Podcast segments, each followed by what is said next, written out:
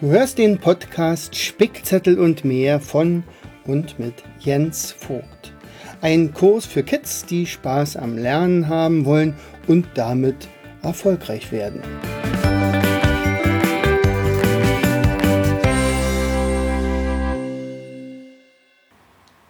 Herzlich willkommen zu Vogtis Podcast Show Spickzettel und Co. Schön, dass du wieder eingeschaltet hast und mich hörst.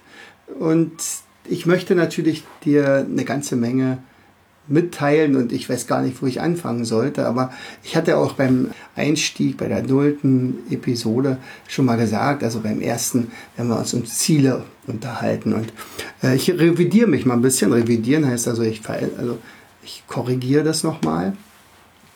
Und zwar will ich dir einfach erstmal eine kleine Geschichte erzählen, wie wir so lernen, also wie unser Kopf lernt. So, und das wird manchmal in der Schule gar nicht so klar dargestellt. Und äh, das ist also so, dass wir zwei Gehirnhälften haben, also eine linke und eine rechte. Und, und dummerweise wird ganz häufig die rechte Gehirnhälfte gar nicht aktiviert.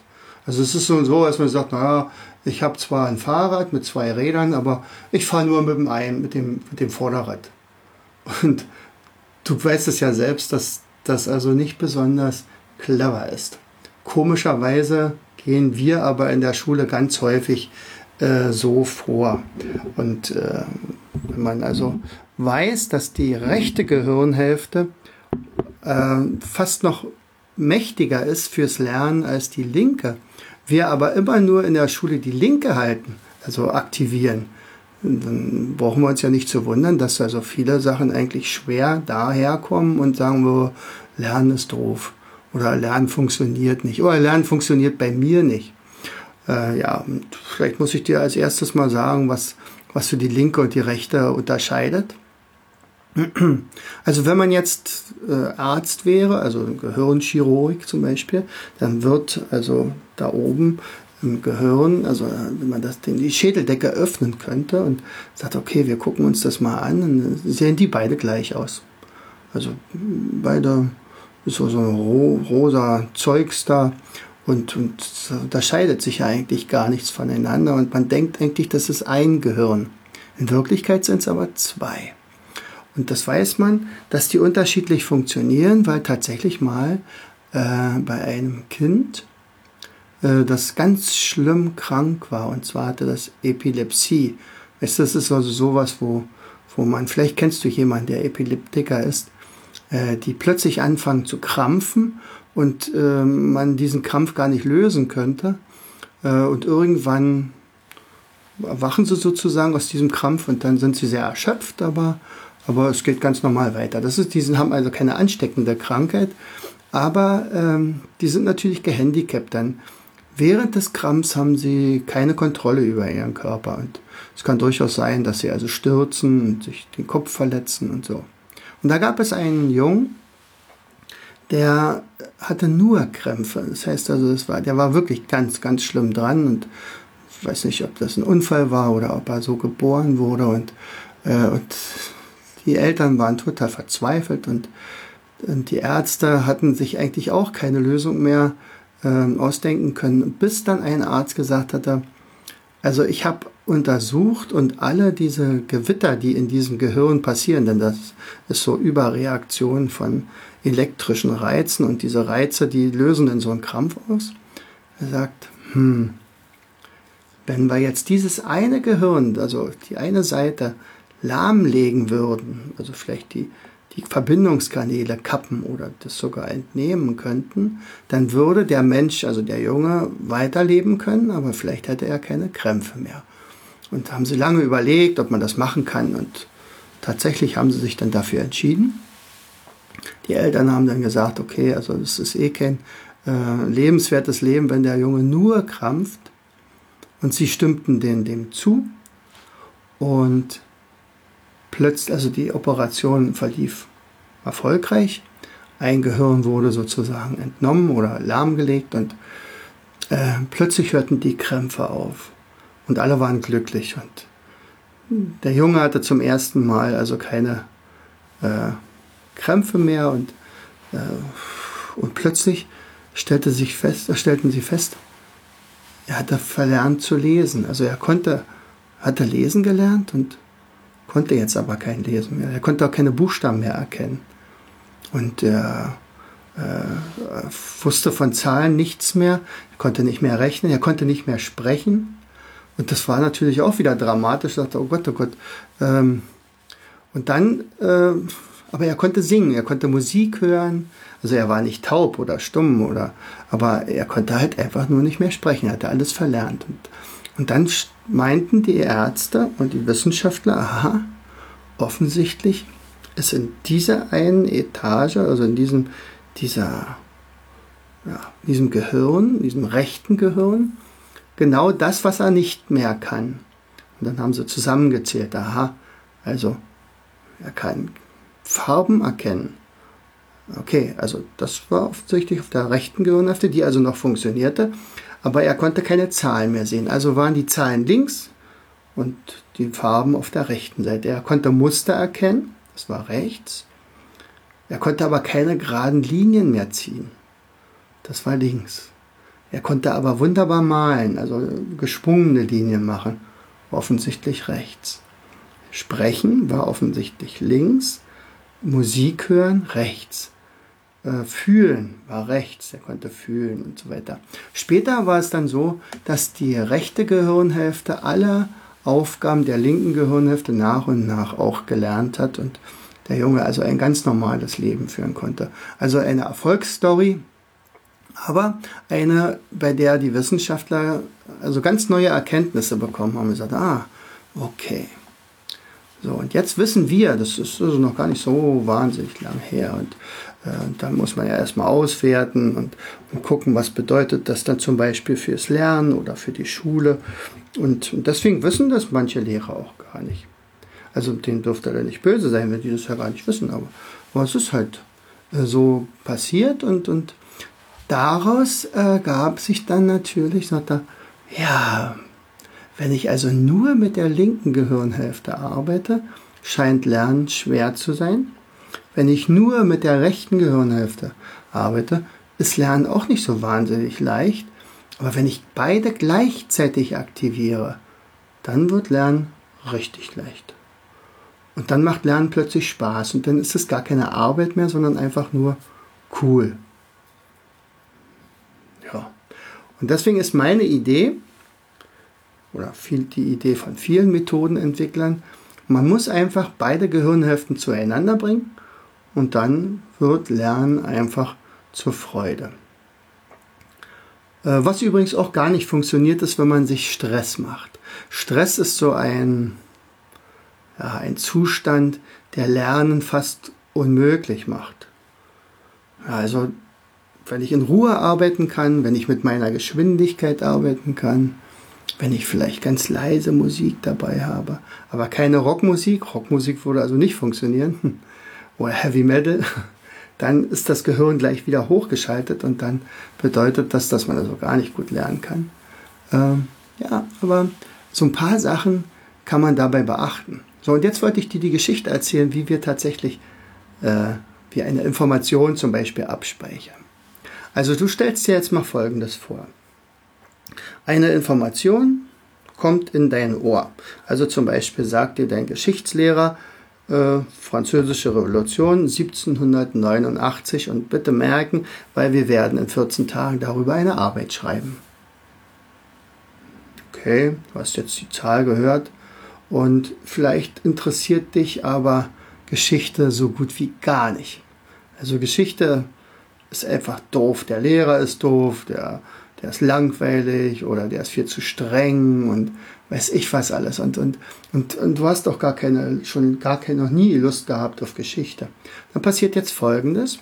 Also der Einlassbote da oben hinter deinem Ohr, der sagt, okay, ich schreibe das mal auf den Zettel, steck das, diesen Zettel in einen Brief, und übergibt den einem Briefträger. Da du aber leider gar keine Ahnung hast von Geschichte, äh, muss der Briefträger sehr, sehr angestrengt diesen Brief jetzt ins Gedächtnisschloss bringen. Dazu kriegt er trotzdem noch ein Fahrrad, immerhin.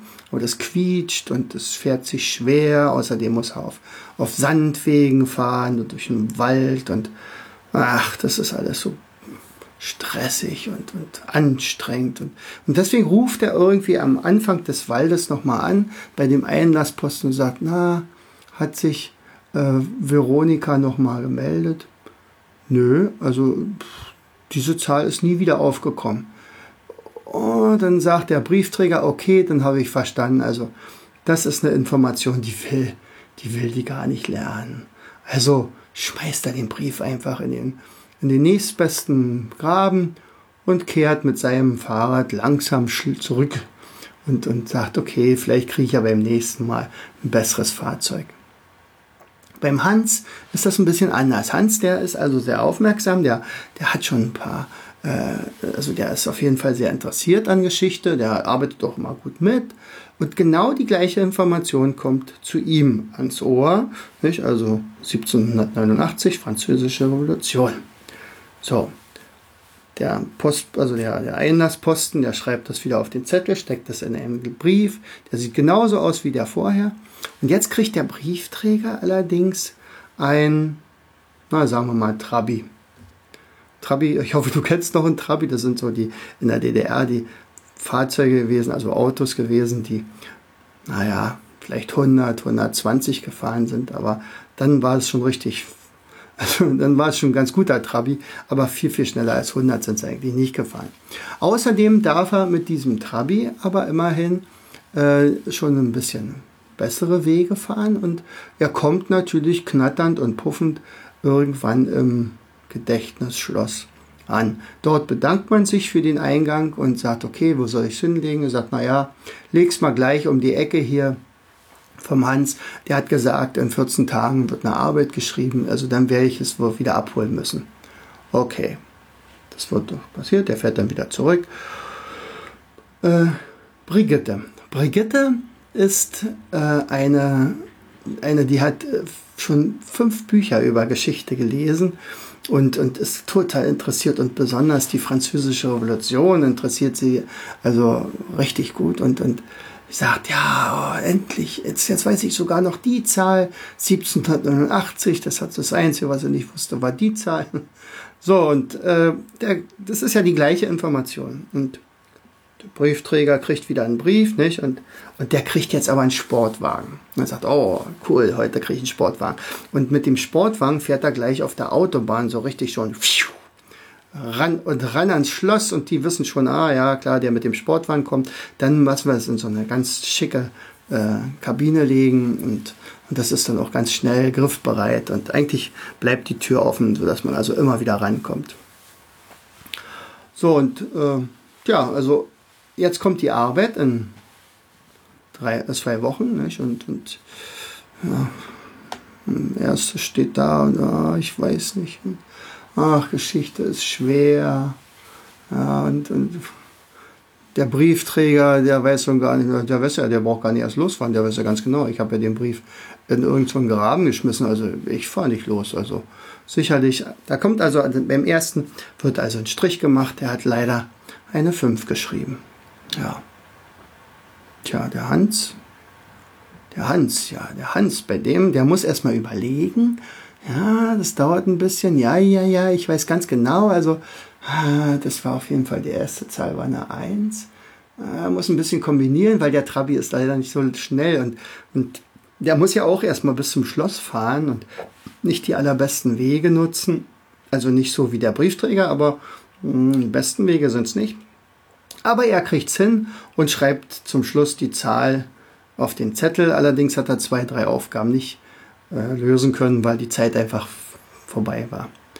Ja, und, und die Brigitte, die, äh, ja, die jagt also mit dem Sportwagen hin und gleich wieder zurück und schreibt sofort die Zahl hin. Also 1789, da gar keine Frage. Also das weiß man ja so ungefähr. Und zusätzlich schreibt sie noch dazu, ja, und da war noch die Marie Antoinette und, und die hat auch gesagt, mit den Rosinen und, und, und so weiter. Und, und da gab es noch ein paar, die dann geköpft wurden und ach, naja, also sie kann da noch ein bisschen mehr erzählen oder viel mehr, als was da eigentlich gefragt war. Ja, und so ist es halt. Also die Frage ist, welche, welches Fahrzeug benutzt du?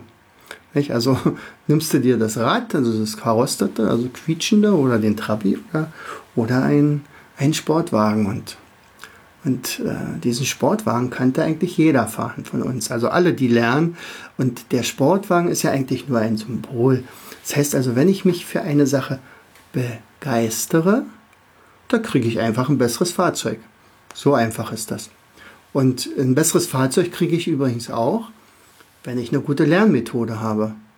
Und wenn ich eine gute Lernmethode habe, macht das ja auch Spaß. Und, und dann setzen ja auch Erfolge ein. Und, und dann merke ich, oh, also jetzt kann ich Geschichte gut lernen, dann kann ich natürlich andere Fächer vielleicht genauso gut lernen. Und plötzlich steigt man im Ranking innerhalb der Klasse immer höher und sagt, wow, also wenn dann irgendwann mal einer mir über den Weg läuft und sagt, oh, Lernen ist aber schwer, dann sagst du natürlich, was? Kannst dich schon fast gar nicht mehr erinnern, dass Lernen dir tatsächlich mal schwer vorgekommen ist. Naja, aber ich hatte dir ja versprochen, Ziele setzen. Ziele setzen werden wir tatsächlich beim nächsten Mal machen. Bis dahin, herzlichst, dein Jens. Du hörtest den Podcast Spickzettel und mehr von und mit Jens Vogt, Leiter der Akademie für Lernmethoden. Besuche uns auf unserer Internetseite www.afl-jv.de.